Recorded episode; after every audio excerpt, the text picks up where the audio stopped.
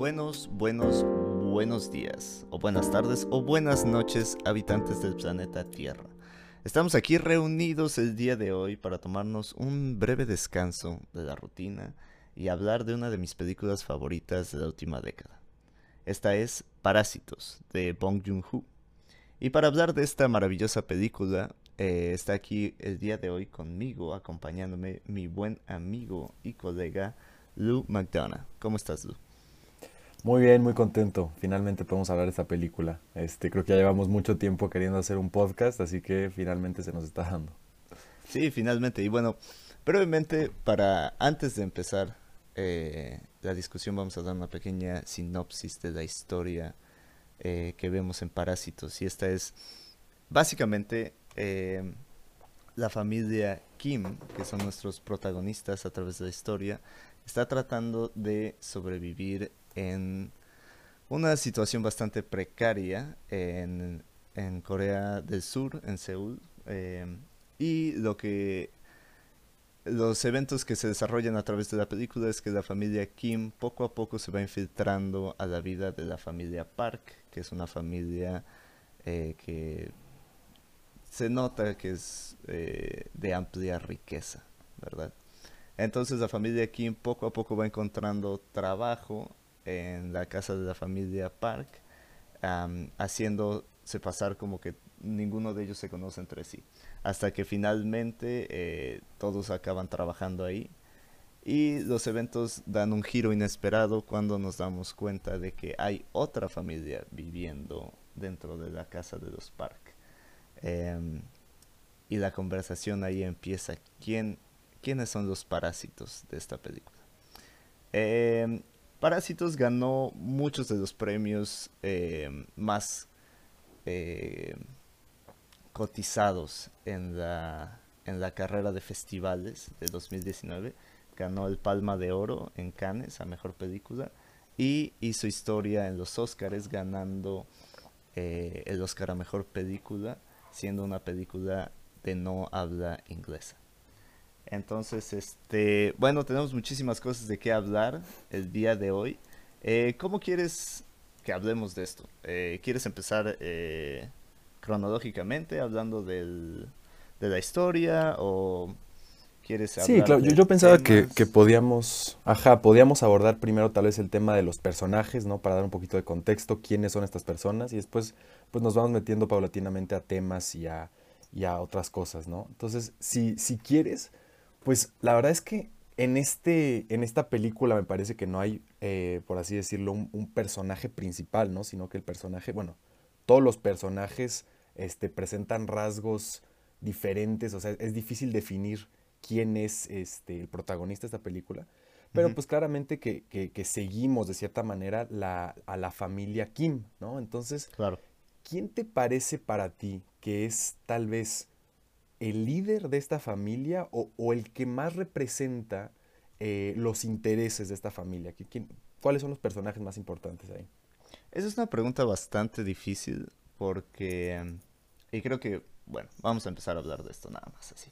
Em, creo que hay varias cosas que nos enseñan como al principio de la película al menos y durante casi toda la película, supongo que nada más hasta el final, eh, la familia Kim es muy unida, ¿no? O sea, nada más eh, viendo el lugar donde viven, que es un semisótano, que eran, este, fueron muy comunes eh, cuando Corea del Norte y Corea del Sur estaban en guerra. Se hicieron muchos de estos semisótanos para, como, pues, em, como búnkeres para protegerse en caso de que Corea del Norte atacara a Corea del Sur. Y después de un buen rato se descontinuaron y se hicieron ilegal rentar esos lugares por, por las condiciones en las que se vivía ahí, que eran muy precarias. Em, pero luego, con eh, tantos problemas de sobrepoblación que tuvo Corea del Sur, se empezaron a, a utilizar otra vez. Pero bueno, la familia Kim vive en uno de estos semisótanos y este, pues es un, es un lugar muy pequeño que pues nos da un indicio de la situación a la que han llegado, una situación de pobreza, pero también eh, en casi todas las tomas que vemos dentro de la casa, vemos a toda la familia dentro de la misma toma, los vemos a todos juntos. Entonces creo que eso nos da a entender que esta familia es nuestro personaje principal. Ahora, para responder a tu pregunta, yo diría que es, tal, o sea, no el líder, pero em, el personaje principal dentro de la familia sería Kiwu, que es el, el hijo, el hijo de la familia, el hijo más joven.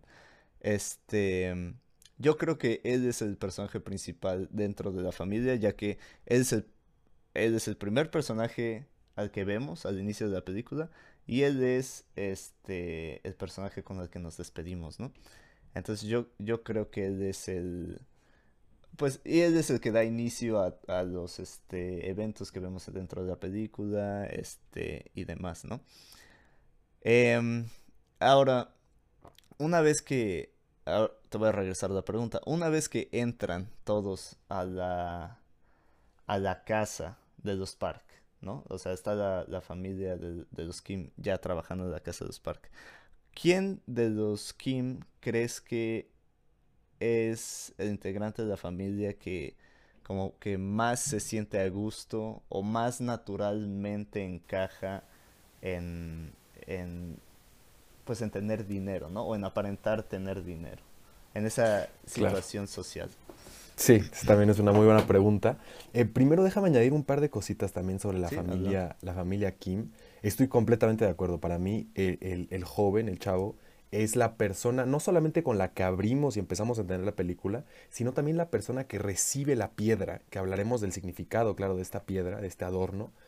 Y claro, es la persona también con la que cerramos, con este, pues este sueño que tiene al final, ¿no? Entonces, a lo que yo me refería también, y por eso identificas bien a la familia como un, protagonista, sí, porque yo siento que muchas de las características de la personalidad de todos los de la familia son intercambiables, es decir, que a veces es precisamente la, la, hija la que tiene una idea brillante de hacer tal cosa, y luego a veces es el chavo, y luego es el papá, y, y todos presentan como estos como estas características en conjunto, como tú dices, como una unidad, siempre los vemos muy en coordinación los unos con los otros, ¿no? Entonces, sí es, es una cosa muy interesante.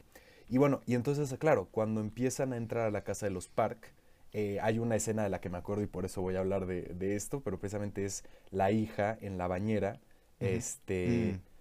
Eh, completamente a gusto y, le menciona a su hermano, le dice, mira qué bien te va la vida de ricos, ¿no? Este, te ves completamente natural. Y yo creo que hasta cierto punto también es el hecho de que el trabajo de la hija sea el trabajo más, entre comillas, creativo o, o, o tal vez como, pues poco convencional, ¿no? Que es una una maestra de arte para un niño que es como un pop artist este, raro, ¿no? Entonces ella tiene mucho margen de maniobra para hacer lo que ella quiera. Los demás pues la tienen pero de otras formas, ¿no? No es tan abierto. Entonces a mí me parece que ella es precisamente la que, la que se siente mejor y pues es la que termina siendo asesinada, ¿no?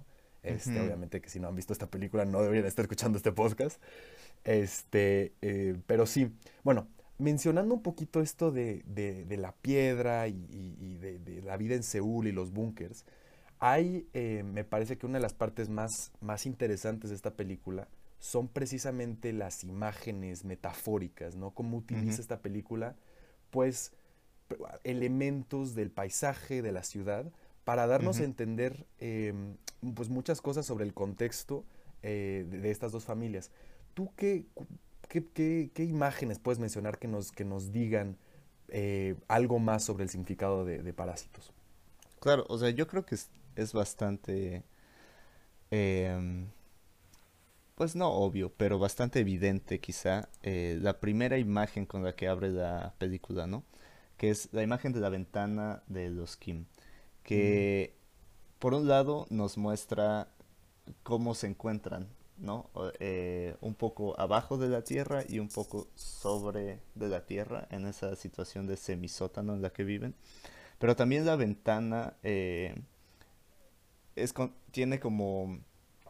le da la sombra como de una reja, lo cual hace como una imagen, así como dices, metafórica de una prisión, ¿no? Mm. Como de que están atrapados en esta situación. Entonces creo que esa es una imagen muy importante con la que empezamos y con la cual terminamos la película, ¿no? Esta es la ventana que y es una toma que va de la ventana hacia abajo, ¿no? Entonces es como eh, lo que tenemos, eh, pues sí, lo que vemos a través de la ventana y luego descender a la situación de pobreza. Y creo que esa es otra, otra cosa de la que podemos hablar y es este qué significa cada em, pues cada casa, ¿no? O cada sí, cada, cada lugar donde se habita en esta película. Y creo que el semisótano tiene pues la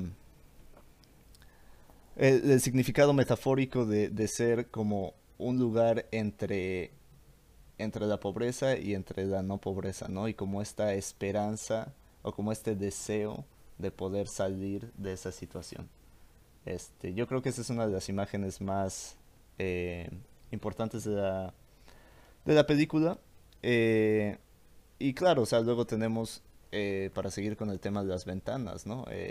cuando vamos a la casa de los Park, tenemos una ventana que va del techo al piso, por la cual entra muchísima luz este y tienes una vista preciosa, ¿no? Entonces esa, esa es otra, otro símbolo de como de la riqueza que tiene esto, esta, esta familia.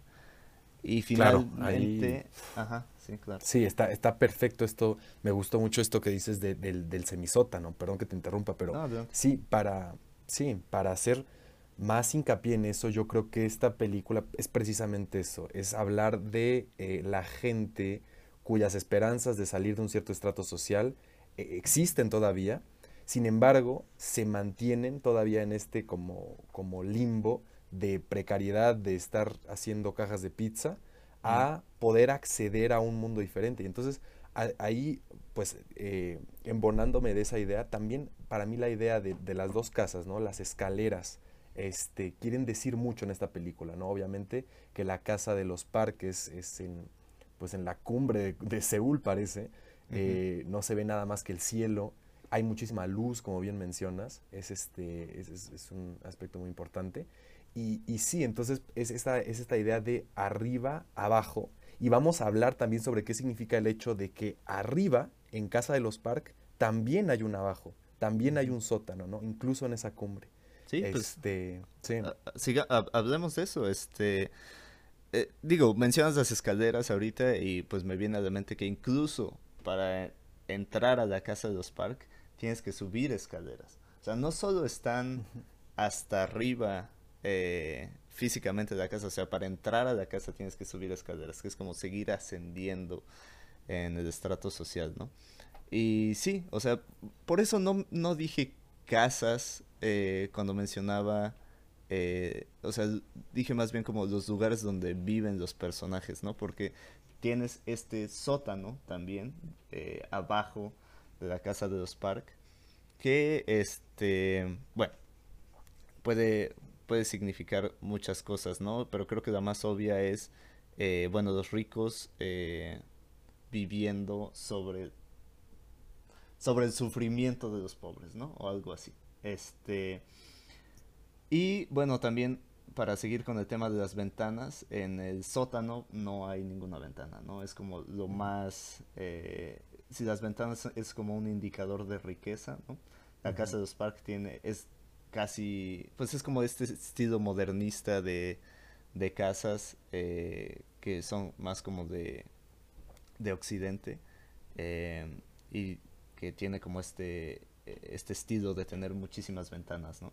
Y pues esa es la casa de los Park. La casa de los Kim tiene eh, una ventana muy pequeña, la ventana principal, y donde vive este uh, Kyunsei Mungwang, este no tiene ninguna ventana, ¿no? Es un sótano que tiene dos luces y casi está sumergido en completa oscuridad.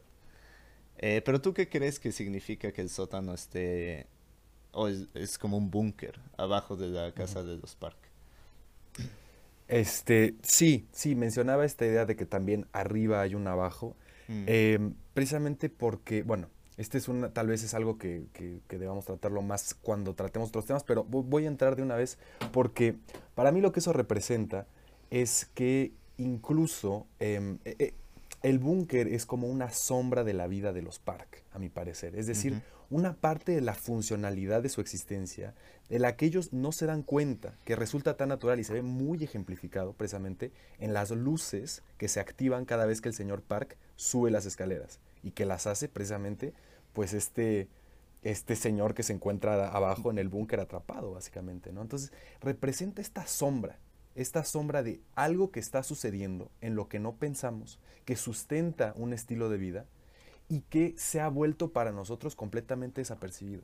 Y ahí también eh, mencionaría el hecho de que esta familia lleva años viviendo de esta manera y que realmente, o sea, a mí me cuesta pensar, yo nunca he vivido en una casa con un búnker, pero a mí me cuesta pensar ser tan, o sea, inocente o tan como poco como percibir tan poco de tus alrededores como para no darte cuenta de que hay una persona que se está pues robando comida para llevársela a alguien más y de que algo en tu cochera se abre y se cierra, ¿no?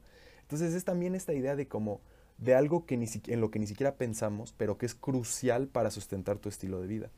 Y, y, sí, para mí el, el búnker representa precisamente esa sombra, que hasta en los lugares donde hay más luz, donde parece que todo funciona, también hay un un mecanismo escondido, feo, pestilente, que, crea las condiciones para que todo, para que todo salga bien.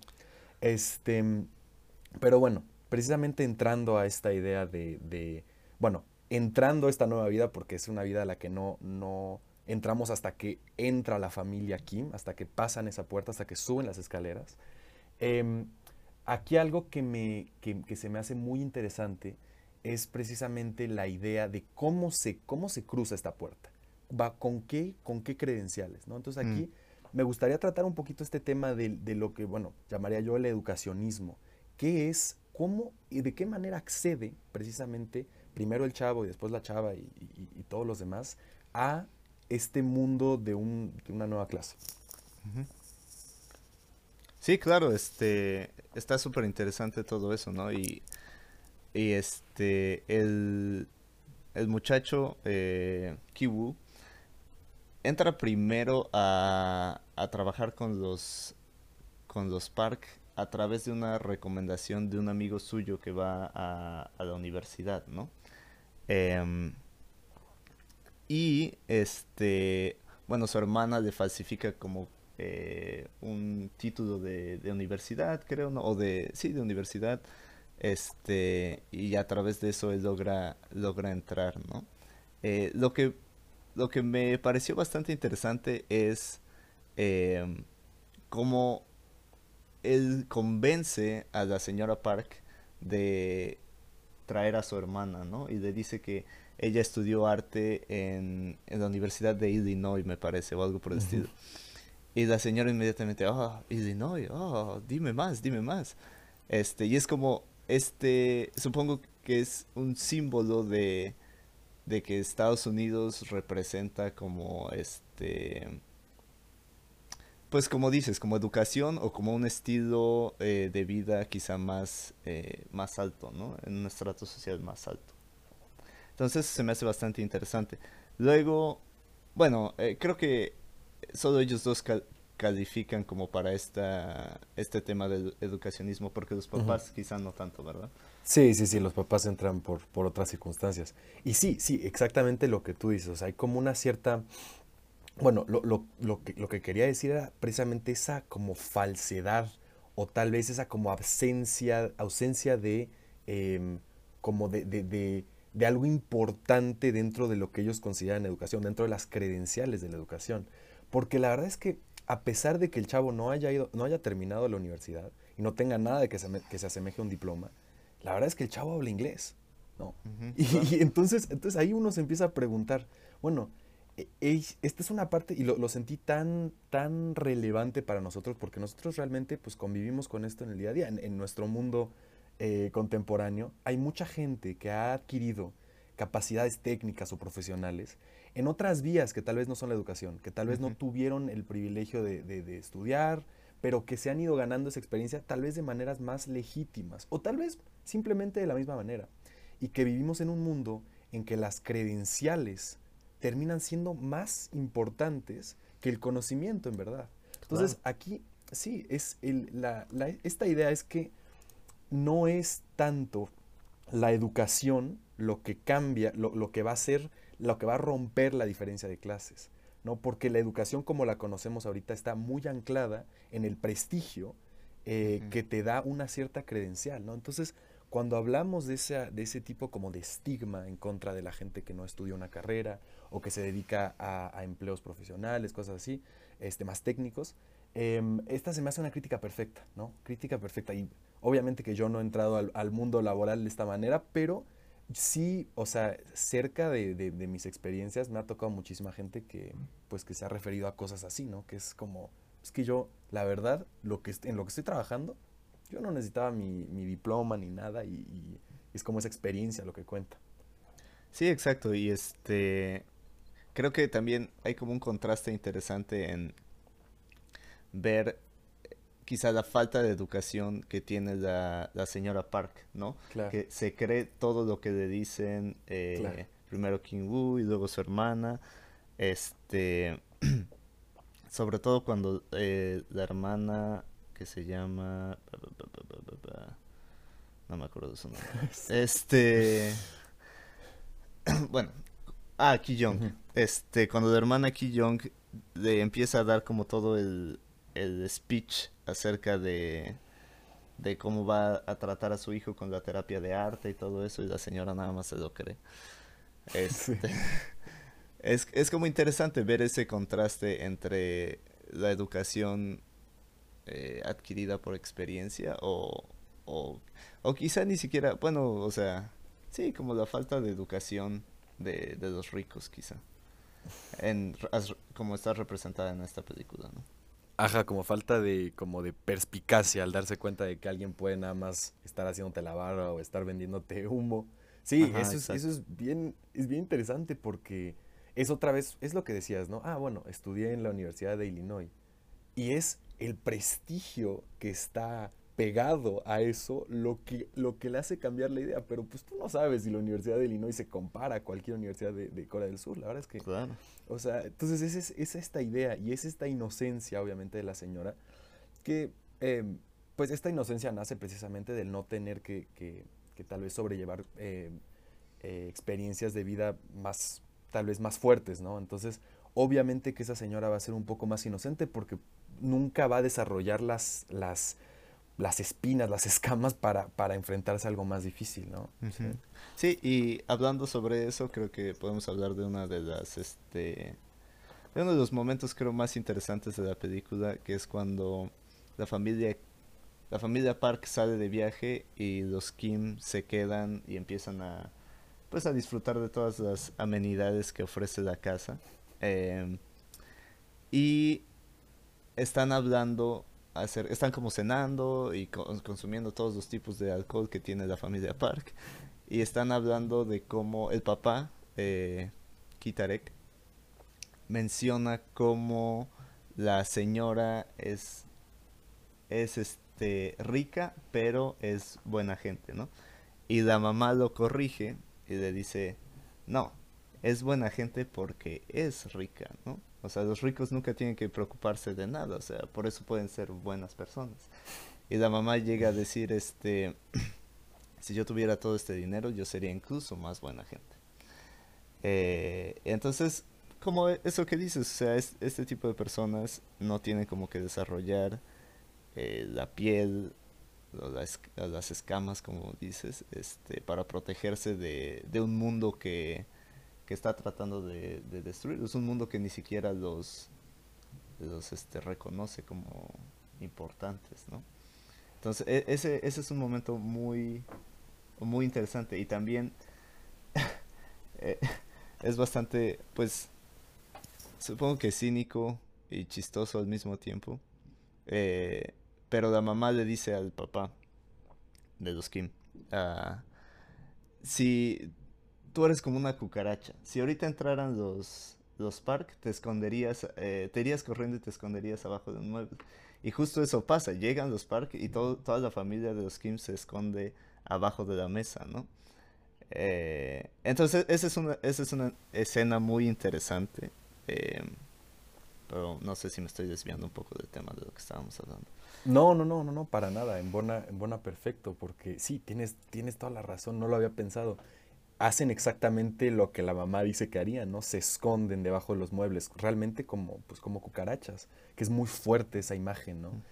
Em, pero, sí, dime, dime. Y este, vamos otra vez a lo mismo que mencionabas antes, ¿no? O sea, decías, ¿cómo es posible de que una persona que lleva viviendo tantos años en el sótano de esta casa no sea notada por los dueños, ¿no? Y en este momento es una escena donde toda la familia de los Kim está escondida abajo de la mesa y la señora Park y el señor Park están al lado, este, teniendo sexo en el, en el sillón y no se dan cuenta de ellos. Eh, que es otra vez como este... Pues aquí creo que es, o sea, obviamente uno se daría cuenta si ese fuera el caso, ¿no? Pero aquí creo que eh, lo que Bon Joon-ho está tratando de hacer es otra vez como dar esta metáfora de que los ricos no se quieren dar cuenta, o no es que no se quieren dar cuenta, es que quieren ignorar la existencia de los pobres a propósito, porque les causa asco o les causa este conflicto con este el tipo de vida que ellos tienen, ¿no? Entonces, como que reconocer la existencia de estas personas que crean todo el sistema o que están este pues sí, sobre sobre los cuales todo el sistema se está apoyando es este sería como demasiado, quizá. Entonces, y lo único que, que el señor Park de lo único que se da cuenta es de lo que le desagrada en ese momento y es el como el este el olor no que, que viene de, de, ellos. Y dice este a veces puedes oler ese ese aroma en en el metro este y la señora dice ah, hace años que no estoy en el metro cosas así no entonces te da como más este pues te, enseña e, esa situación de la que estoy hablando, ¿no? Como de los ricos que quieren ignorar la existencia de, los pobres. Sí, ese es, ese es un, es un punto muy importante y claro, lo evidencia incluso más, ¿no? Que estén en el sótano, bueno, tal vez, no sé, tal vez hay secretos en todas las casas, pero justo abajo de la mesa, mientras estás en el sillón, parece inverosímil, la verdad, pero es obviamente a propósito y es un, es un elemento padrísimo. Y ahí me gustaría precisamente entrar em, tomando eh, la escena de la que hablabas hace unos minutos, en la que la señora dice, bueno, es que no, es que ella es, es buena onda porque tiene dinero. Eh, esta, me parece que este punto de la película es muy interesante precisamente por esta idea de la desromantización del pobre. Es decir, que eh, a pesar de que hay mucha gente muy humilde que tiene eh, un carácter moral impecable, la mayoría de las personas, y es, decir, no se le puede reprochar o se puede entender eh, desde un punto de vista casi determinista el hecho de que muchos comportamientos que consideraríamos pocos morales se, se, vean expuestos en gente que tiene precisamente menos recursos. Y, y, entonces es dejar de lado esta romantización de que es una persona pobre, pero bien honesta y así como debe de ser y todo. Bueno, no, es que incluso, aunque hayan cosas que consideremos inmorales, es muy, po es, o sea, es increíblemente, es un ejercicio, yo diría, eh, casi casi autístico el pensar que las condiciones no podrían afectar el carácter moral. Entonces, la moralidad se vuelve, obviamente, tiene un cierto, este, se vuelve un poquito elástica, ¿no? Porque te, pones realmente en, los zapatos de alguien más. Entonces me gusta mucho esta dinámica de la película, de decir, es que realmente es difícil ver em, esta dicotomía bueno y malo, no es la dicotomía pobre-rico, no, hay, hay gente mala y hay gente buena en los dos, y es muy difícil decir, es que bueno, yo me adhiero más al carácter moral de esta persona. No, no, no, no, no. La película tiene muy fuerte estas dinámicas, este, eh, y muy dinámicas muy verdaderas, em, de, lo que yo llamaría pues antagonismos transversales, ¿no? El antagonismo no es el clásico, el de, el de hace décadas de lucha de clases normal, sino es que esa es, una, es una lucha de clases transversal hasta cierto punto. Y bueno, eso lo podemos ver, más precisamente. hablemos de eso, hablemos de eso, porque también se me hace un punto muy interesante del cual yo quería hablar. Y es este, como cuando la familia Kim se encuentra con este con las personas que viven abajo del de la casa de los Park en el en el búnker este y la ah, la este la que era la la previa ama de casa este que es despedida cuando contratan a la a la este a la señora Kim eh, llega de regreso en, esa precisamente en esa noche de la que estamos hablando no cuando están hablando de, de este de, cómo, de qué tan buena onda es la, señora Park llega la previa ama de casa Moon Wang y este y los lleva al sótano donde se encuentran que ahí está su esposo no eh, y le pide a la señora Kim que siga alimentando a, su esposo, ¿no? Para que, para que sobreviva. Y Mu Wang, este, la previa ama de casa, le dice, por favor ayúdanos. O sea, somos, ambos somos de la misma clase que necesita eh, cosas, ¿no? Y la señora Kim dice, no, nosotros no somos de esa, de esa clase pobre, digamos, ¿no? En cuanto se, este, se cambian los roles y ahora este, Wang y su esposo tienen la, la ventaja. La señora Kim le dice, este, oye, por favor, hermana, este, ayúdanos, ¿no? Este, te, cálmate. Y Mu Wang le dice, este, básicamente, chinga tu madre, este, y no, y entonces lo que siento que es muy interesante aquí, que es como lo que dices, que es una, es una este, lucha transversal, ¿no? No son los pobres aliándose para ver cómo este, chingan a los ricos. Son los pobres peleando contra sí mismos para ver quién es el que se queda con las migajas de los ricos. Eh, y creo que eso es algo muy intenso que, que expresa esta película, ¿no? Porque el, el único conflicto que... ok, sí, los Kim están estafando a los Park.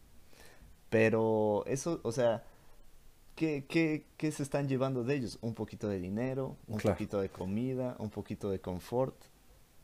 Pero la pelea que tienen los Kim contra Kyunsei y Moon Wang es de vida o muerte. Este, precisamente para quedarse con estas migajitas que, les dan los ricos, ¿no? Eh, entonces creo que ese es un, comentario muy interesante eh, que refleja y habla de muchas cosas de nuestra sociedad, ¿no? Y del sistema capitalista. Claro, claro. Y ahí añadiría también, no sé si notaste, pero ves que al principio de la película hay una joven que les trae cajas de pizza para que ellos este, armen y para que ellos pues, den. Sí y que precisamente después, cuando las cosas cambian, la tratan a ella igual con, con, la poca misericordia con la que ella los trató al principio. Es decir, bueno, es que no, ahora nosotros estamos acá y podemos comer en tal restaurante y, y nada, o sea, ya, o sea, nosotros sabemos que estamos así y es, pues es una pelea. La verdad, es, un, es una, bueno, no, es tan siquiera eh, un, el día a día no es este, nadie te ha mostrado esa caridad, entonces tú no la vas a mostrar.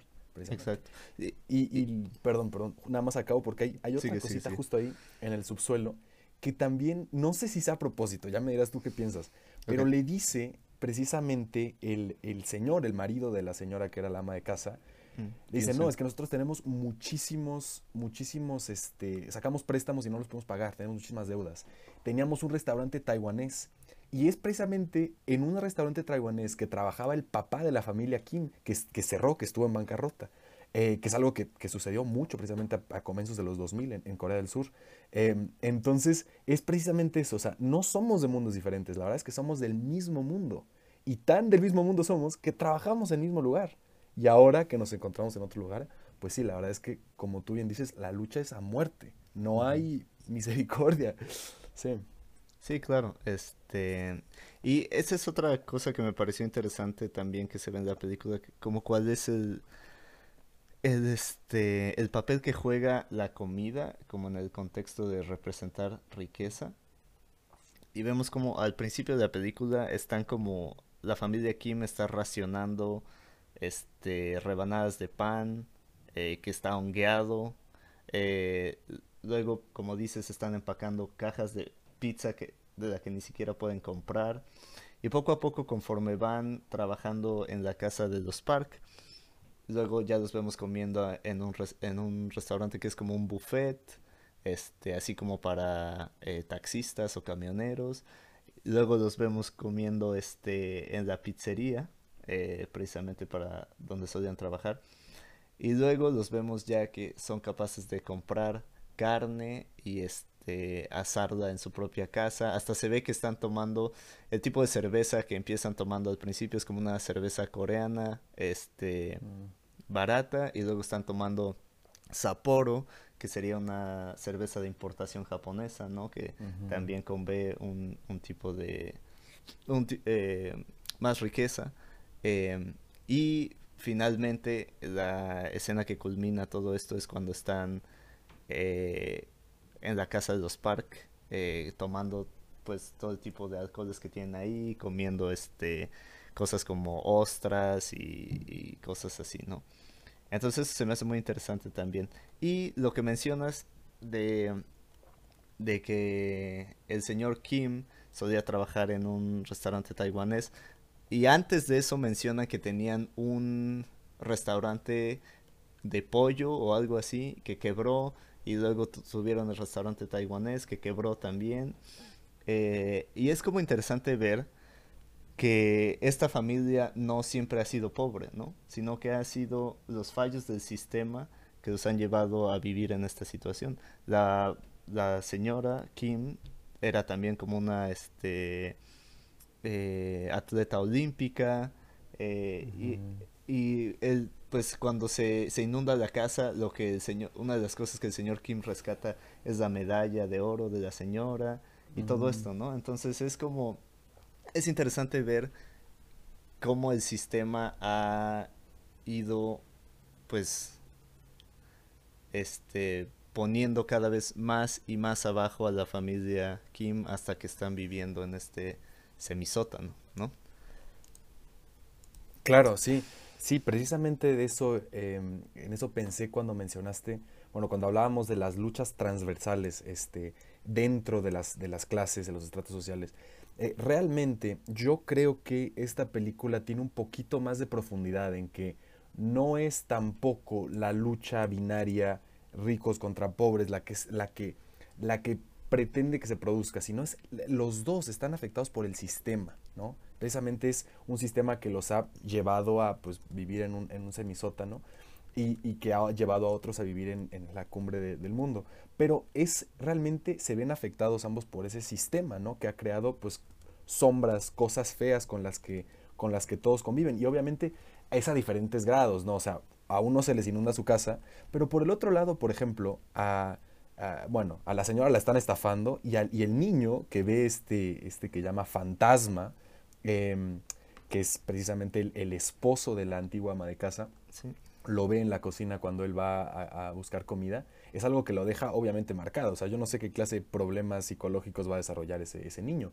Y que es otra expresión también de que esta inequidad extrema pues no le conviene finalmente a nadie y que es realmente el sistema que ha creado este, esta inequidad lo que debería ser, este, entre comillas, derrocado o por lo menos reformado, ¿no?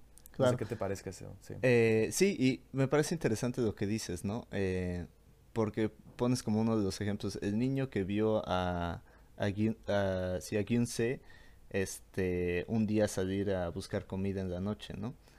Em, y es como interesante, o sea, por un lado tienes a esta persona que está viviendo en un en, básicamente en una caja oscura abajo de otra casa este comiendo las sobras de, las otras, de los ricos, ¿no? Y, por otro lado tienes a, este niño que, ok, sí, quizá este, tiene un pequeño trauma, pero ¿quién es el que está sufriendo realmente en esta situación, no? Y es algo que vemos al final también, ¿no? Eh, cuando Gyunse, este hombre que vive abajo de, la casa de los Park, sale, este, le rompe la cabeza a Kiwoo con la piedra y asesina a, a Ki Young, este, la, la hermana, ¿no?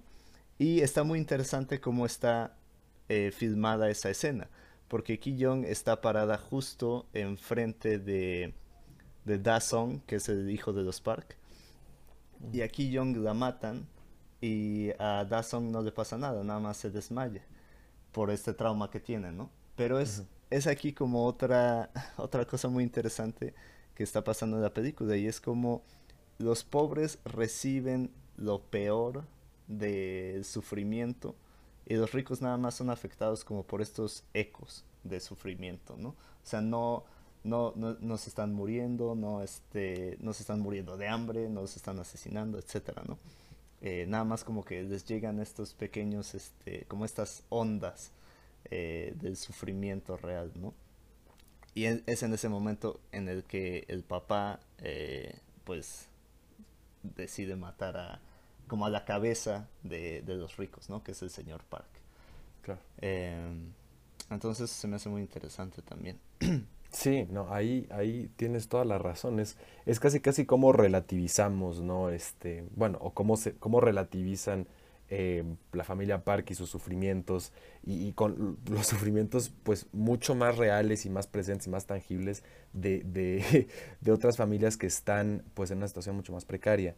Eh, y sí me parece que es a propósito eso, o sea, obviamente claro. eh, el contraste ahí cuando dice, bueno, que, se, que, que, que matan, que le entierran el, el cuchillo a la, a la, hija de la familia Kim y que la, el papá de la familia Park ve a su hijo desmayado y ve a la, a la chavita con un cuchillo enterrado en el abdomen y dice claramente, pues mi hijo me lo va a llevar y pues la otra la verdad es que que se haga como pueda. Que no es, o sea, obviamente uno siempre llevaría, siempre vería por su hijo antes que nada, pero es esa como, esa como relativización, supongo, al, tener los dos ejemplos ahí enfrente de nuestra cara, en medio de esa fiesta, la que el director nos quiere eh, mostrar. Y, con eso me quería meter a un tema que tal vez eh, parte un poco de, lo que estábamos hablando, pero que sigue siendo relacionado por... Eh, precisamente esta, esta, esta vida en la que vive la familia Park, que parece ser en ciertos momentos poco satisfactoria. Y por eso podría, podría hablar de, de, la imagen de la señora Park el primer día que la vemos, que está con una botella de vino sobre la mesa, este, pues completamente, casi casi desmayada, que le hablan y que no responde. O sea, que está, uh -huh. había estado tomando durante la mañana. Entonces, que, y esto lo voy a, tal vez sea un poquito abstracto, pero me gustaría hablarlo. Vi una, una crítica bastante buena y voy, voy, a repetir el argumento que se mencionó, que es ver esta película desde una crítica marxista eh, de, de, la alienación y la alienación que el trabajo produce. Eh, es interesante porque, bueno, a grandes rasgos, una de, de, las críticas más fuertes de Carlos Marx, claro que esto fue a mediados del siglo XIX, hacia el capitalismo y hacia, más que nada, la, industrialización, fue que este modo de trabajo, este tipo de economía, crea alienación. ¿Por qué crea alienación? En, a grandes rasgos crea alienación porque las personas eh, comienzan a participar en actividades económicas en las que no se ven reflejados en sus frutos. Es decir, antes uno podía construir, bueno, eh, participabas construyendo una casa, eh, tal cosa, cosas en las que podías realmente ver tu esfuerzo materializado y que te daba una cierta percepción propia de, este, de competencia, de, de, de capacidad. Entonces, eh, la crítica de, de, Marx es que precisamente cuando tú ves un tren pasar y dices, bueno, yo participé en la elaboración de uno de esos tornillos de los 5000 que tendrá, eh, no te ves realmente reflejado ni orgulloso, no te puedes ufanar del esfuerzo que hiciste en tu, en tu planta, ¿no?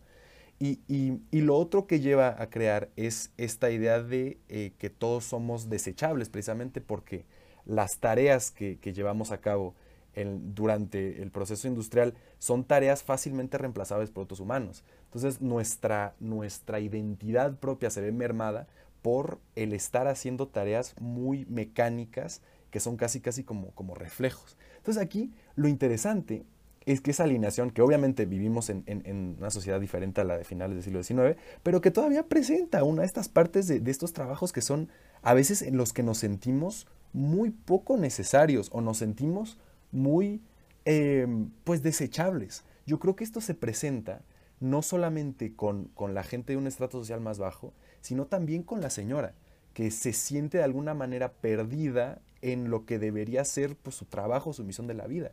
Y una, y una eh, representación de eso es precisamente lo que está haciendo en su casa, ¿no? Una, persona que normalmente consideraríamos que tiene todo, que, se ve un poco perdida precisamente por, por, por, la falta de misión tal vez en, la vida. Entonces, este, pues no, no sé exactamente eh, hasta qué punto sea verídico eso en, nuestras sociedades, pero me parece que sí hay este elemento como de, de falta de satisfacción con la vida eh, tan siquiera en, el parte de la, en la parte de la familia Park. No sé qué pienses. Sí, se me hace bastante interesante y quería hablar un poco de esto em, quizá al final, pero ahora que lo, este, lo, estás comentando, tal vez pues más vale la pena hablar de eso ahorita. Y es que quería ver em, qué pasa cuando ponemos parásitos eh, en contexto con las últimas otras dos películas de Bon Joon-ho. ¿Las has visto? Okja y Snowpiercer. La de Okja la vi hace mucho, la de un cerdo, ¿no? Ajá, sí. Sí, como un hipopótamo cerdo. ¿Y Snowpiercer? ¿La has visto? Ah, sí, pues tú me la... Sí, sí, sí. Creo que, bueno, no sé si la acabé, pero me acuerdo que es un tren este en, un futuro distópico, sí. Ajá. Entonces, este... Y entonces tenemos Snowpiercer, Okja y Parásitos, ¿no? Y si no han visto Snowpiercer o Okja, pueden saltarse los próximos cinco minutos, eh, porque voy a hablar de los finales de esas películas, ¿no? Entonces el final de Parásitos nos deja como este sabor agridulce, ¿no? En la boca, porque primero nos presentan como pues toda esta imagen de, de Kiwu teniendo esta fantasía acerca de, de cómo va a ganar dinero para poder comprar la casa, para poder liberar a su papá que al final de la película acaba viviendo en el subsuelo, ¿no? Y este, digo, o sea, si, si la película hubiera acabado en la fantasía, pues quizá hubiera quedado como un final abierto donde podrías pensar, ah, pues si ahorró dinero y, este, compró la casa, o no, pues no tiene sentido, o sea, nunca hubiera podido lograrlo. Pero la película acaba con, con el muchacho simplemente teniendo esta fantasía, ¿no? Este, y entonces queda pues en piedra realmente que pues no tiene la posibilidad y nunca va a tener la posibilidad, tú y yo y todos sabemos que no va a tener la posibilidad de ganar dinero en su vida como para comprar esa casa. Entonces el mensaje que ese final nos deja como un mensaje que dice este el personaje principal sigue atrapado dentro del sistema, ¿no? Eh, al final de Okja, este, la, protagonista logra salvar a su, a su cerdo hipopótamo, este, pero no cambia el sistema, ¿no? Eh, y acaba viviendo con su abuelo eh, en una región alejada de, todo lo que está pasando en la, en la ciudad, ¿no? Entonces este final es como el protagonista se rehúsa a vivir dentro del sistema, ¿no? Pero no hace ningún cambio. Y el final de Snowpiercer nos deja con el sistema destruido, o sea, esencialmente el tren, y el protagonista buscando un nuevo eh, pues un, nuevo método de vida ¿no? entonces siento que es muy interesante que en estas tres películas que esencialmente tratan de la lucha de clases y del sistema eh, socioeconómico en el que vivimos eh, Bong Joon-ho presenta tres este alternativas diferentes, ¿no? Y no, no da ninguna como como la que eh, la que él cree que es la, la, este, la indicada, ¿no? A tomar. O sea, bueno, en, en Parásitos es como la, la más este pesimista de todas, ¿no? En Okja y en Snowpiercer, pues hay, hay como un poco de esperanza a, a, a sobrevivir al sistema, ¿no? Eh, pero se me hace muy interesante como esta conversación que, está que ha estado teniendo sus últimas tres preguntas, que han esencial, es, esencialmente hablado de, de lo mismo. Y, y este. Y en, en, general, todas las películas de Bong Joon-ho tienen como protagonistas a personajes este, en situaciones precarias o de pobreza. Entonces es un director bastante interesante. Eh, yendo un poco otra vez como al tema de, del sistema, eh, me gustaría, y lo siento si, si no estoy respondiendo a tu pregunta, pero me gustaría mucho hablar de la piedra, porque creo que... Es justo lo que iba a decir. Ah, justo lo que iba a decir. a ver, a ver, espera, antes de que, de que entremos de lleno a lo que significa la piedra, que es este regalo que recibe eh, el hijo al principio de la película, me gustaría sabes, eh, grosso modo definir qué es lo que decimos cuando nos referimos a un sistema o lo que se refiere el director cuando se refiere a un sistema. Sí, claro. Y por eso precisamente yo creo que las referencias a las que hace eh, alusión la película, eh, que el tipo tiene una deuda, que está en bancarrota, que es, o sea, todas estas son características de no solamente Corea del Sur, sino también Taiwán y, y, en general los, los Asian Tigers después de la crisis financiera de, Asia de finales de los años 90. Entonces, eh, realmente eh, lo, que sucede es que eh, esta parte del mundo se ve mermada precisamente por reformas a las que, reformas a sus mercados financieros que aceptan em, y, que, y que es provocada realmente por el temor y la especulación del capital extranjero y la confianza que le tenían a estas economías que, cabe mencionar que en el periodo de posguerra se habían desarrollado de una manera inaudita. Corea del Sur, de esta manera, se vuelve eh, mucho más susceptible a las, eh, las condicionalidades impuestas por eh, instituciones internacionales con respecto a la desregulación de su economía. Bueno, a grandes rasgos lo que quiero decir ahí es que la economía de Corea del Sur en el periodo post crisis financiera asiática se vuelve una economía más desregulada, con una reducción de la capacidad y la intervención del Estado en la economía, y que crea, como creó en el resto del mundo, una inequidad creciente. Es decir, obviamente que esto creó eh, pues, la, llegada de más inversión extranjera, eh, tal vez incluso el, crecimiento de, capital en sí en el país, pero que termina creando una inequidad a la que Corea del Sur no estaba acostumbrada. Corea del Sur tenía un nivel o se había desarrollado de una manera bastante, una manera impresionante realmente en términos históricos, desde, em, desde el periodo de, posguerra y obviamente con, con, apoyo de la inversión estadounidense en, el Plan Marshall y en la Guerra de Corea.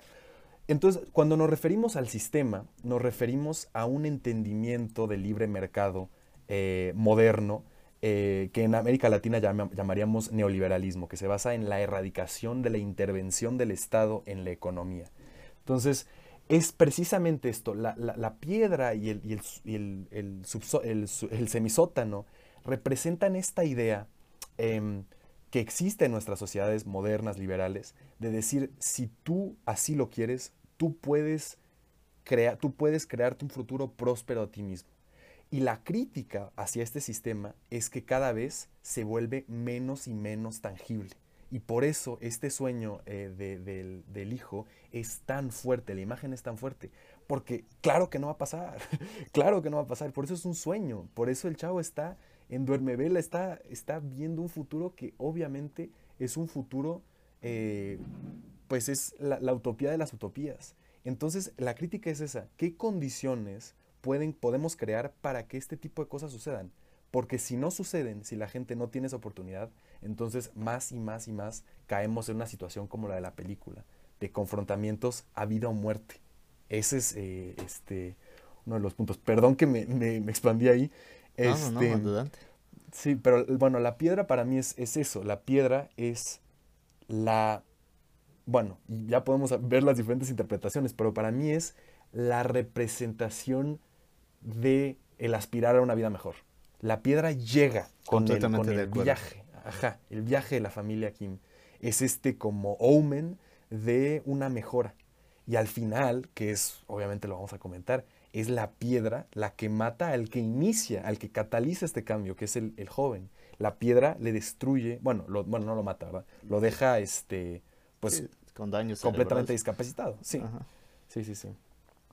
Sí, este, sí, exacto, no, estoy completísimamente de acuerdo contigo. Es la piedra, desde mi punto de vista, pues tiene ese como como dices, como esa aspiración a una vida mejor, eh, puede significar también como el deseo de Kiwu, a, este, que es como el que más tiene como este anhelo a, salir de la situación en la que se encuentran, ¿no?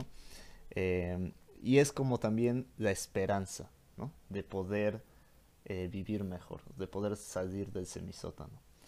Y, y sí, como dices, o sea, precisamente la piedra, este, pues es la que le acaba dando una lesión cerebral a, a Kiwu.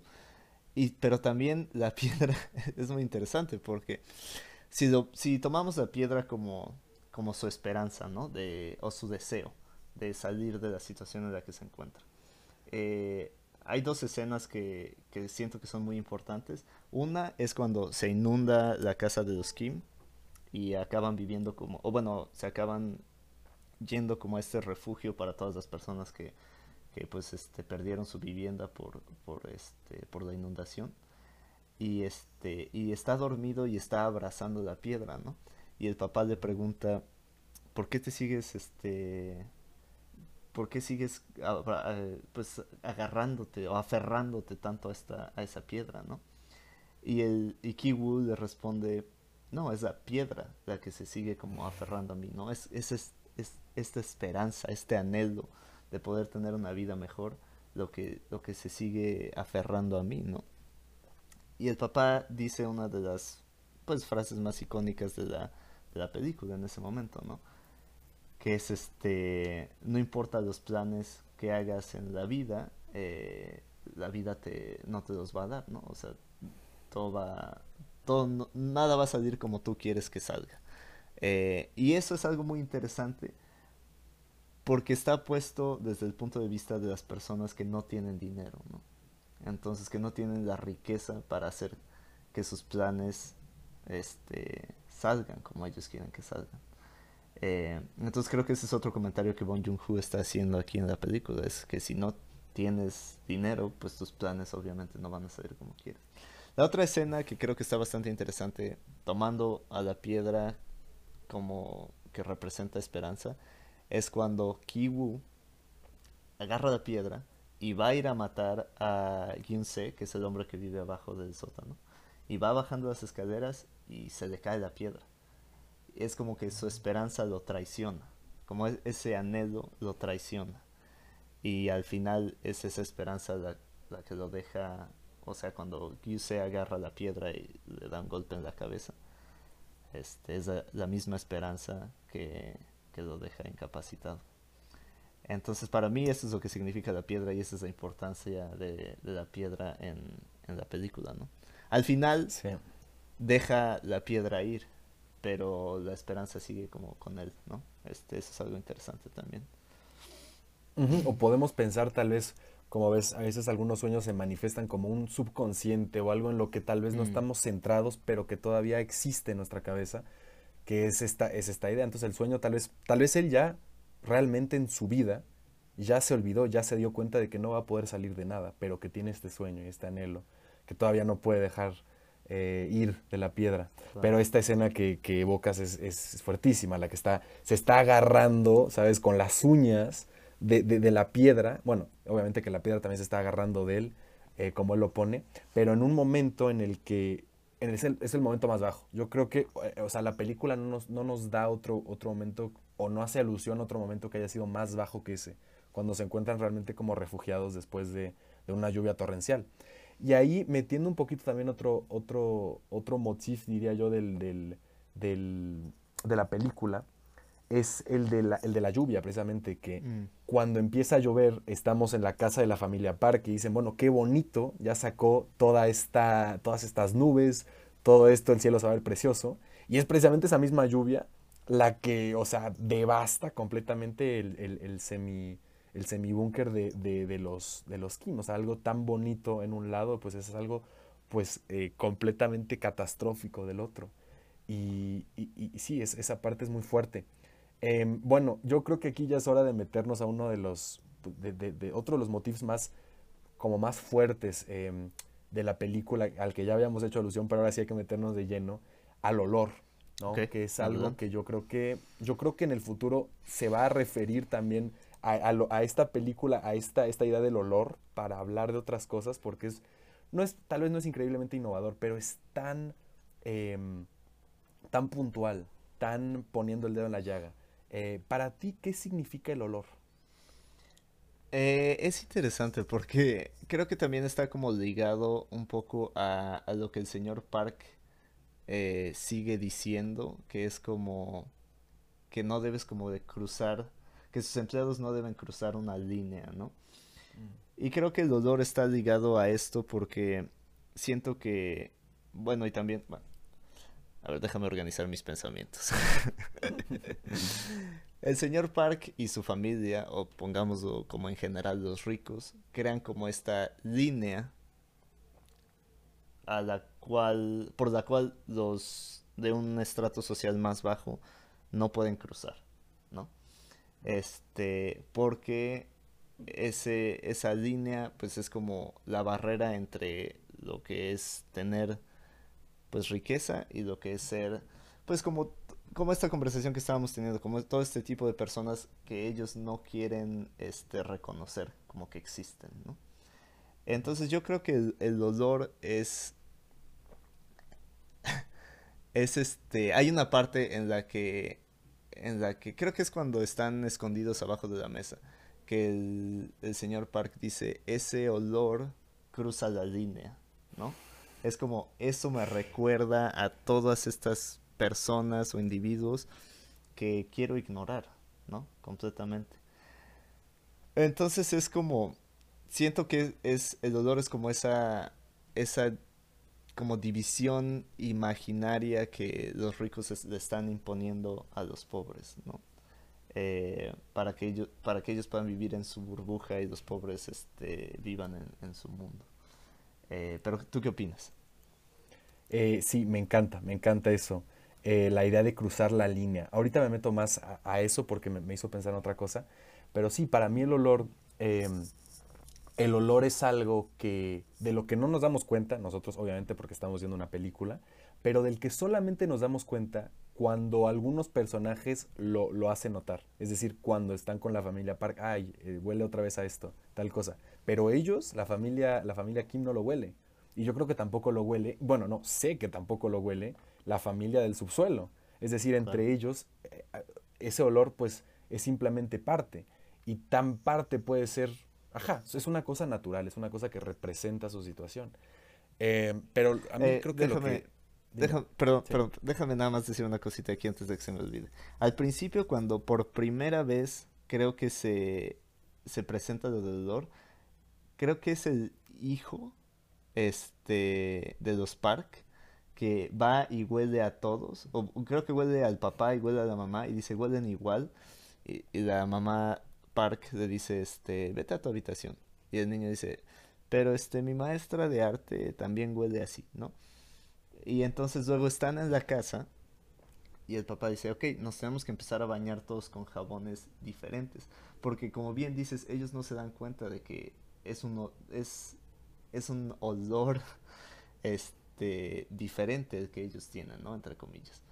Eh, y la, la, hija, Ki Young, que es, como ya habíamos descrito, la que más encaja como en este ambiente de riqueza, dice, no, o sea, tendríamos que dejar de vivir en el semisótano para deshacernos de ese olor. Y es... Prosigue, nada más quería como sacar eso de, de mi mente. Esa última frase que dijiste, tendríamos que dejar de vivir en el semisótano si quisiéramos deshacernos realmente de él. Es decir, que ese olor es representativo de una condición. Y tratarlo es como tratar un síntoma. Es decir, puedes comprar un jabón, lo que tú quieras, pero hasta que tú no salgas de ese cierto estrato social, seguirás oliendo así porque es lo que eres. o sea, ese es... Entonces, eh, a mí la verdad, y ya lo habíamos hablado en una conversación anterior, me, causó mucho, o sea, fue una cosa bastante fuerte el darse cuenta de qué representa este olor. Y tal vez en este caso, pues sea en la condición de, Corea del Sur, sea un subsuelo, sea donde vive alguien, pero en el contexto, por ejemplo, en el que vivimos nosotros, cuando uno se da cuenta de qué es ese olor que uno huele en el metro, para mí fue muy fuerte darme cuenta de que ese olor representa precisamente eh, el chambear, el, partirse la espalda en un trabajo que te remunera poco y tener que tomar el metro con otras 3.000 personas en un mismo vagón, el sudar, ¿no? El, e, es, todo esto es el trabajo duro. El olor realmente representa el trabajo duro de alguien que tiene que, bueno, en el caso de los, de los Kim, pues mentir y hacer un montón de cosas para poder mantener esa situación en la que están. Pero ese es el olor, eso es lo que representa.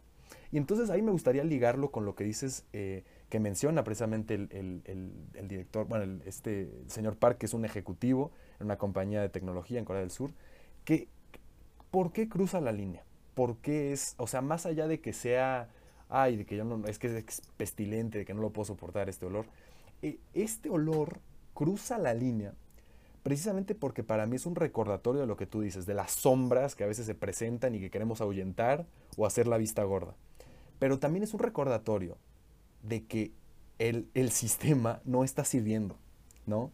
De que no, o sea, de que a pesar de que queremos hacer la vista gorda a todo el underbelly que existe en el mundo, se nos sigue presentando y cruza la línea y es a través de olores, a través de fantasmas, a través de referencias, de palabras este, esta clase olvidada, esta gente que no entró, que no fueron los ganadores de la globalización, se sigue presentando recurrentemente como fantasmas realmente.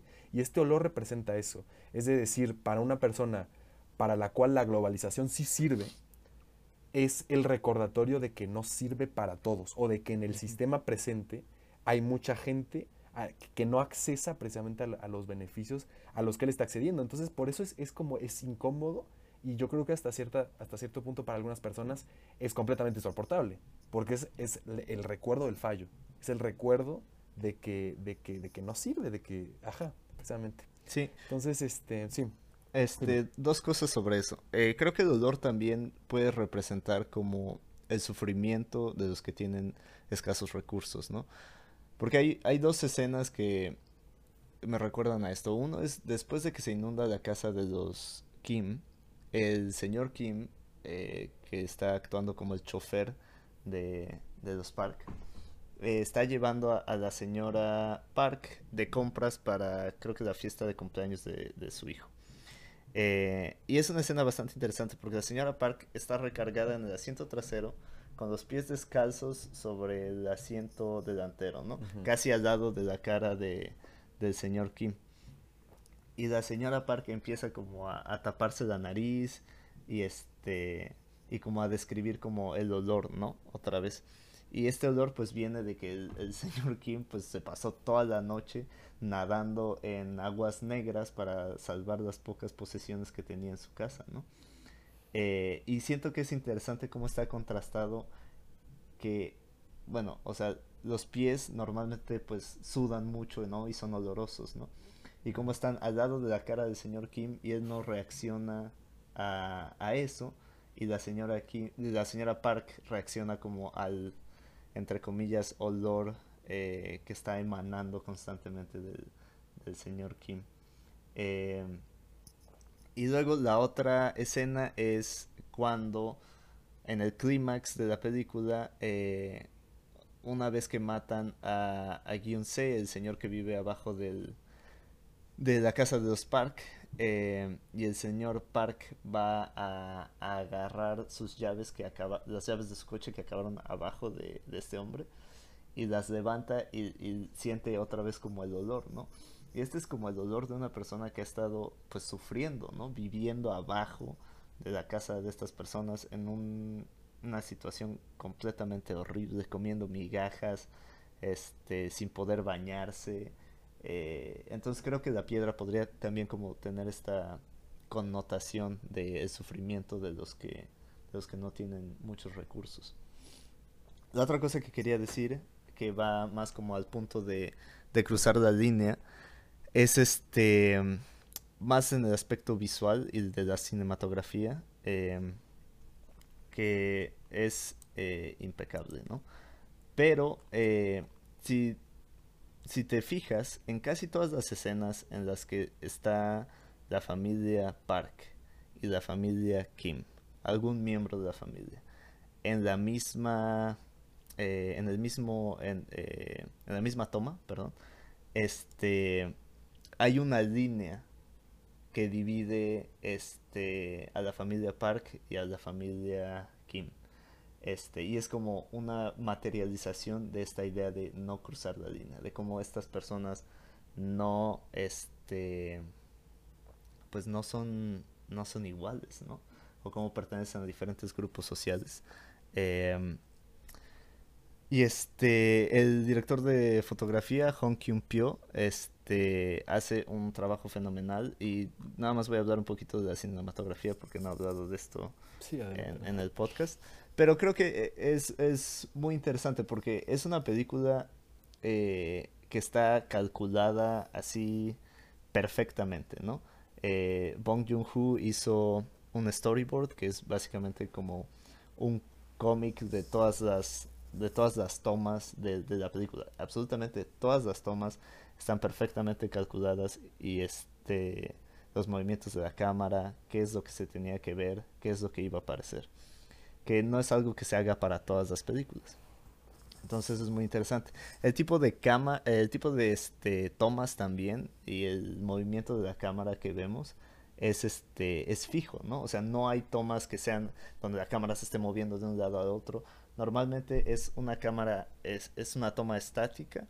Este y eh, los máximos movimientos que tenemos eh, son este tomas de dolly donde la cámara se está este acercando a los personajes o alejando o haciendo un paneo. Eh, pero no hay este handheld movimientos o cosas así. O sea, todo es sobre un tripié o sobre un dolly. Y creo que esto crea un tipo de perspectiva como bastante objetivo del mundo. Porque la cámara no está influenciando el tipo de, de este sentimiento que debes de tener, como en otras películas, ¿no? Este. Y creo que va un poco de la mano con esa conversación que estábamos teniendo antes, de que es difícil eh, definir quién es el villano y quién es el bueno en esta película. Eh, y, creo que esta perspectiva nos da este como un sentimiento más objetivo de este mundo.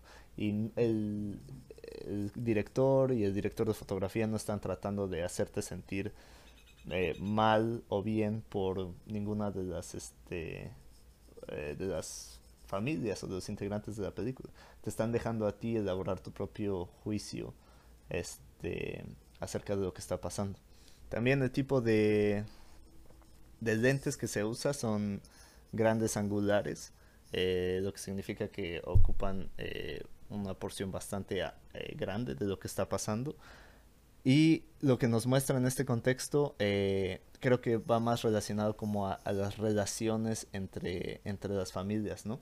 En el semisótano pequeño de la familia Kim, los grandes angulares, los lentes, nos dejan ver a toda la familia reunida, ¿no? Juntos. Y pues eh, evoca dos cosas. Uno, pues la situación como este claustrofóbica en la que se encuentran, donde todos están juntos todo el tiempo, pero al mismo tiempo nos da este un recuerdo de, de qué tan unidos son, ¿no? Como familia y cómo van a hacer todo lo posible para salir adelante como familia. En la casa de los Park, que es tan grande, rara vez vemos a todos los integrantes de la familia Park juntos al mismo tiempo. Y estos lentes gran angulares nos dejan ver cómo hay muchísimo espacio para una pequeña persona, ¿no? Y cómo esa persona se mueve en, todo este espacio y no se ve como tan en conjunto o como en tan tanta sincronía con, los otros este con los otros personajes de, esa familia. Y nada más para terminar, quiero hablar un poco del encuadro. Eh, y como la mayoría de las tomas y por la manera en la que están diseñadas eh, tienen como están como encuadradas en un marco rectangular que este tiene como esta em, historia en las artes escénicas de representar como un este eh, pues como si fuera como si estuvieras viendo una obra de teatro no este eh, no recuerdo el nombre. En, tiene un nombre que viene del, latín, pero no me acuerdo. Pero es como si estuvieras viendo un, escenario, básicamente, ¿no? Y creo que contribuye también a esta eh, como a este sentimiento de que lo que estás viendo es este objetivo, como que no hay nada escondido eh, que no estés viendo. Em, pero sí, eso. Creo que, ok, ok, ok. No, no sé si tengas algo malo, algo, digo, algo más de qué hablar, pero eh, no sé si ya es hora de, de hablar un, de... Un puntito más quería, quería este, exponer. Pero sí, primero me gustaría también, me gustaría em, hablar precisamente de lo que dices de la objetividad. Eh, y obviamente, pues hay, hay, herramientas escénicas que te permiten tener una sensación u otra, ¿no? Y yo creo que, o sea, incluso en el, en el, en, en el script de la película, hay una cierta. Yo lo veo, yo veo un paralelo muy grande con, por ejemplo, con, con Joker, con, en donde nos da. O sea, es difícil ver incluso a la gente mala, entre comillas, que se comporta de mala manera con el Joker y con su vida. Es difícil verlas como unas personas malas y en este caso, por ejemplo, la familia Park, si tú tomas y tú te pones en los zapatos de, cada uno de ellos, es difícil el decir, bueno, aquí está actuando de esta manera y es inmoral, aquí está actuando, qué poca ética tiene tal. O sea, realmente se están comportando, eh, no, no son, este, este, no tienen malas maneras, no son, ajá, o sea, no se comportan de esa manera con, los, con los Kim.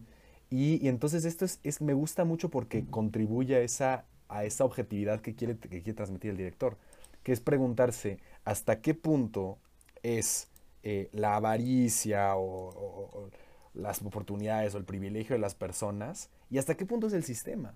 ¿Sabes? ¿Hasta qué punto es el sistema el que crea las condiciones de ambos y que, o sea, realmente actúan dentro del margen moral que les permite sus condiciones? ¿no? Entonces, ese me, gusta, me gustaría hacer ese punto em, y, y, contribuye muchísimo a la película. Esa película no es un, no es un referéndum, no es un, no es un este, llamado a, la, insurrección, yo no lo veo de esa manera, pero sí lo veo como una crítica muy fuerte a, a los patrones de, pues, de, injusticia y de injusticia en la, en la sociedad.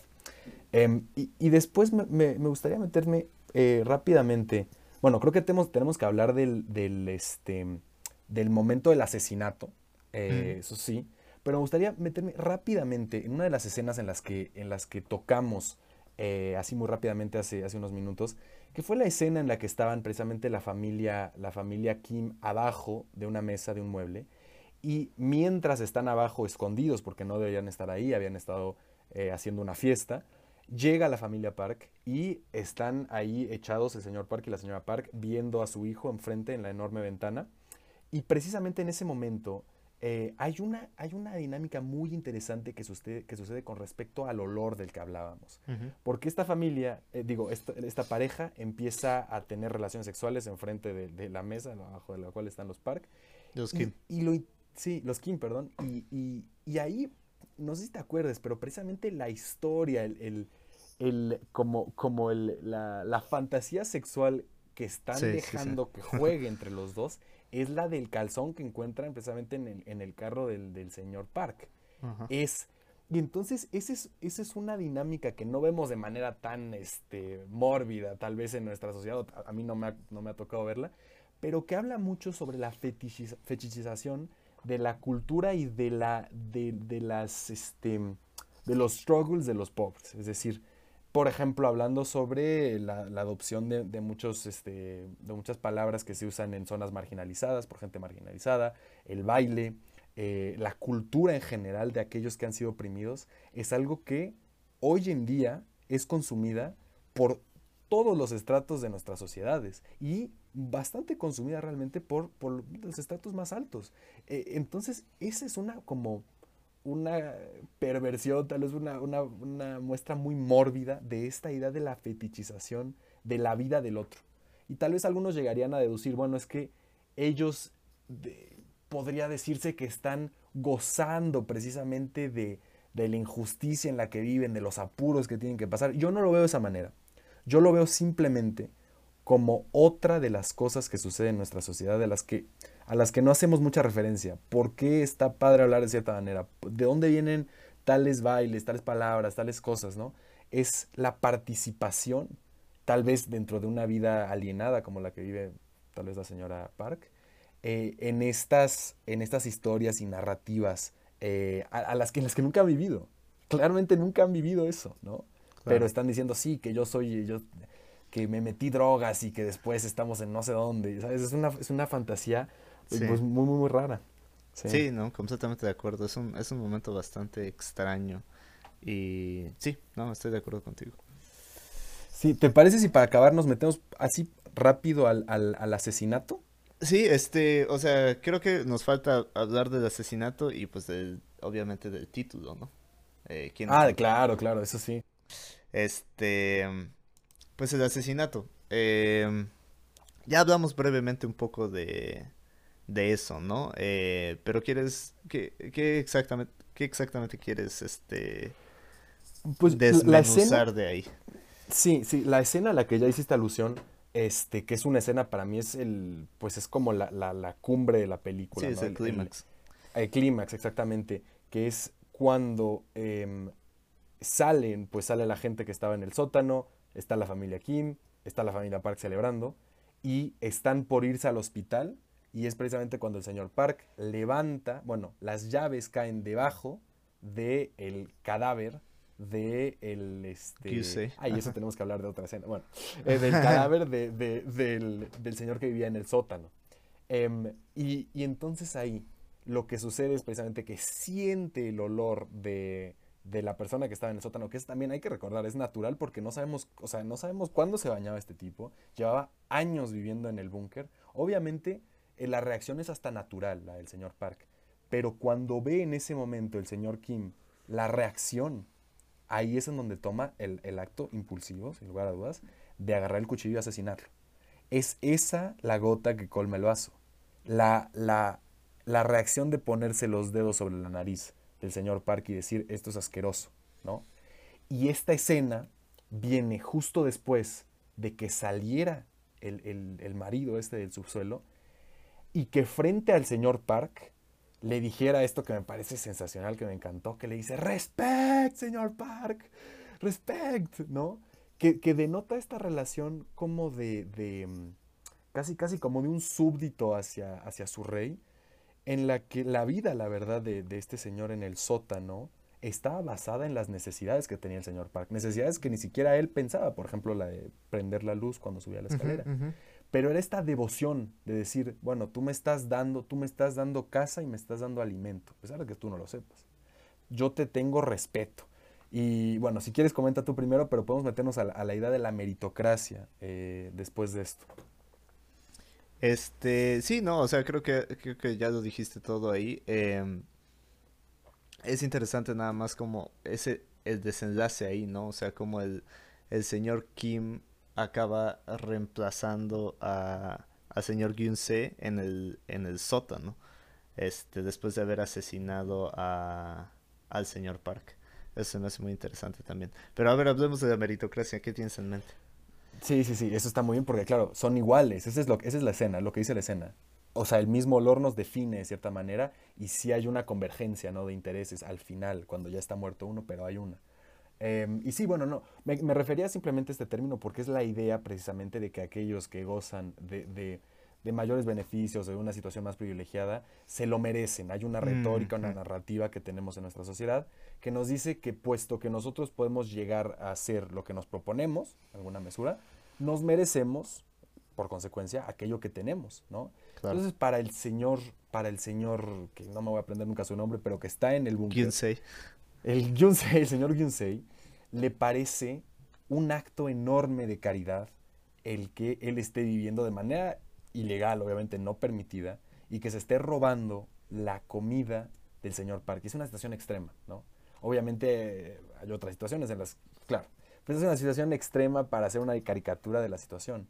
Es decir, esta idea de que el señor Park obviamente debe de tener un carácter moral y profesional muchísimo más elevado al que yo jamás podría tener y por esa razón me siento eh, me agradecido. siento agradecido por, por, poder robarle comida y vivir en, su búnker, ¿no? Em, sí, no sé, no sé si tengas algún comentario sobre eso. Sí, no, o sea, creo que ya ahorita estamos perfectamente alineados para hablar de quién es el parásito. Este, porque, eh, y eso se me hace interesante también. Eh, en. Creo que sí. Eh, porque el título es Parásito, nada más, no Parásitos. Entonces creo que, eso, creo que eso es otra cosa importante a considerar em, cuando estamos teniendo esta conversación. Pero creo que en un... A ver, voy a decir mi, mi teoría y luego tú puedes este, decir lo que opinas. O si tienes una teoría diferente. Eh, creo que en un nivel muy superficial, ¿no? Eh, se nos muestra como que los pobres al principio, ¿no? La familia Kim es como el parásito que, como una sanguijuela que está como chupando de la familia Park. Luego cuando este, somos presentados al, al, señor Gyunsei y a la situación en la que Moon Wang lo ha estado este, manteniendo durante todo este tiempo, vemos, ok, quizá este, son como los pobres en general los parásitos, ¿no? Pero conforme se desarrolla la historia, eh, pues quizá se cambian los roles ahí, ¿no? Eh, la perspectiva y te da como esta otra eh, versión en la que los ricos podrían ser los parásitos viviendo como de todo el sufrimiento de los pobres, ¿no? Sin embargo, para mí, y creo que esto fue, creo que llegué a esta conclusión a través de, de estar pensando en qué significaba la piedra, creo que tal vez otra interpretación acerca de cuál el parásito podría ser, al menos en esta obra de Bong Joon-ho, que es como súper pesimista, creo que podríamos decir también como que la esperanza es el parásito eh, que, está dentro de Kiwu y de toda la familia eh, Kim y como que los está este pues está dentro de ellos haciéndolos como creer que pueden salir de la situación en la que se encuentran, ¿no? Y al final pues eso es negado. Eh, esa es mi, esa es mi este, interpretación. Pero, ¿qué opinas tú? Ya. Pues sí, o sea, a mí eh, yo estoy completamente de acuerdo. Yo creo que, o sea, el, el, el director llama esta película Parásito o Parás, es Parásito, ¿verdad? Es Parásito, sí. Ajá. Eh, hablando, o sea, es claramente hay una relación parasítica entre la familia Kim y la familia Park. Es decir, la familia Kim está viviendo realmente de la estafa que le está haciendo a la familia Park. Y luego cuando nos vemos confrontados a la familia del, del, sótano, es la misma relación, incluso más abierta, es decir, literalmente están como sanguijuela eh, en el sótano de la familia rica. Pero yo creo que el director precisamente quiere que nos preguntemos esto, ¿no? Quiere que nos preguntemos cuál es la relación y cómo, de qué manera podría ser también una contradicción. Entonces, para mí, o sea, obviamente, em, tomando una lectura estrictamente marxista, eh, eh, la situación sería muy diferente. Es decir, la luz, eh, el, agua, el, todo, la todo comida, las ventanas, la comida, todo. todo. a lo que tienen acceso los, los integrantes de la familia Park eh, produce que los demás no, no tengan acceso. ¿no? Entonces, la relación parasítica con la sociedad, podríamos decir, es eh, precisamente la, la, situación en la que se encuentra la familia Park. Es de, de una acumulación, em, podríamos, podríamos decir, eh, injusta de capital y de, servicios, bienes y servicios, que se produce at the expense of las familias menos privilegiadas, ¿no? Entonces, esa sería la otra, la otra, este, la otra manera de verlo. Pero yo creo que hace, sí, sí es, el título Parásito queda muy bien porque sí es muy explicatorio de la situación en la que vive, o sea, la gente en el subsuelo, o sea, realmente es parasital. Em, y sobre la lectura de la esperanza, a mí me gusta mucho, me gusta mucho esa idea porque es este virus que no te puedes quitar. Es estas ganas de salir adelante de las que no puedo olvidarme, que me persiguen hasta cuando mi papá está encerrado en esa casa, mi hermana se murió y yo sigo soñando, ¿no? Pero a mí me parece que esa esperanza es inherente a la, a la naturaleza humana. Y por esa razón yo no lo, no lo consideraría parasital, sino lo consideraría una, una característica inherente de la experiencia humana. Jamás vamos a cansarnos de soñar, jamás vamos a cansarnos de aspirar a un mundo mejor, a mejores condiciones, ¿no? Claro. Eh, pero sí, es, es, la piedra también de cierta manera. Sí, eh, exacto. Sí. Este, sí, llegué a esa conclusión por el, por qué tan pesimista, digo, estábamos hablando hace rato de, de las tres como de los tres finales o como las tres propuestas que Bong Joon-ho pone a, a este a cómo lidiar con el sistema, ¿no? Y este es su, su final más pesimista, como el, el, este, el individuo no puede escapar del sistema, queda atrapado dentro de él. Entonces por eso llegué a la conclusión de la, de la esperanza. Pero ahorita que estamos hablando de esto, se me ocurre, y no, no sé qué opines también, eh, y no, no tengo el, el, la teoría o la hipótesis muy bien desarrollada porque se me ocurrió ahorita, pero ¿qué opinarías de poner como al sistema como el parásito? Sí, ahí la verdad es que yo estaría, yo estaría muy de acuerdo, porque, pues por lo que hemos hablado de la repercusión que tiene este sistema eh, sobre ambas, ambas familias que representan ambos estratos sociales. Entonces, para mí sí hay repercusiones, y ya sé que, que, obviamente el tener un, trauma psicológico como, como niño no, no es lo mismo a ser asesinado, ¿verdad? Pero, pero sí hay una repercusión fuerte, y, y, y yo sí siento que sí hay una falta de bueno, que este sistema tiene, yo, yo estoy completamente de acuerdo con esa lectura, em, que es que esa, esa, ese sistema merma a ambas clases y las pone en una, en una situación adversarial o en una situación parasítica, porque no hay otra manera, no hay otra manera y, de salir Y el sistema sigue subsistiendo a través del sufrimiento o del, del contraste de todas estas personas de las cuales entre comillas, digamos, el parásito se está alimentando. Entonces creo que eso podría ser una buena lectura también de, de cuál es el parásito, el sistema o el sistema capitalista.